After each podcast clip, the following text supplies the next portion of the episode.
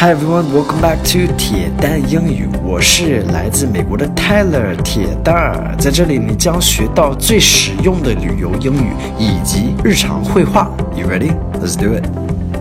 Hi guys, welcome back. Today's focus word is sleeping bag. Sleeping bag. Sleeping bag is the kind of bag that you can actually sleep in when you go camping. camping，就是睡袋的意思。why am I talking about this? Well, because I just bought a sleeping bag in China. I have to use it on my trip to America. I'm going today, actually leaving for America. So, some culture here is most families in America, we have sleeping bags for everybody and all camping gear, like a whole set. Even if you don't use them a lot, we all have them. So, 基本上就是每一个家庭在美国都有这种啊、呃、睡袋啊、帐篷这些东西，嗯、呃。 虽然我们这去露营不多，呃，或者是从来不去那样的，但是每一个家庭都会有一个一一套这些东西。All right, let's listen to today's dialogue and go from there. We need to pack up all the sleeping bags and the tent.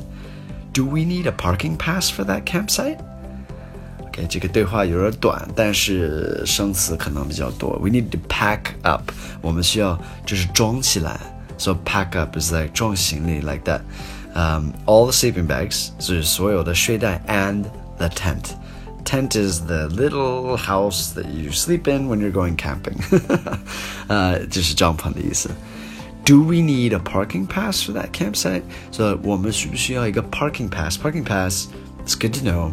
So you have to pay for this thing and maybe put it on your dashboard or hang it in your car.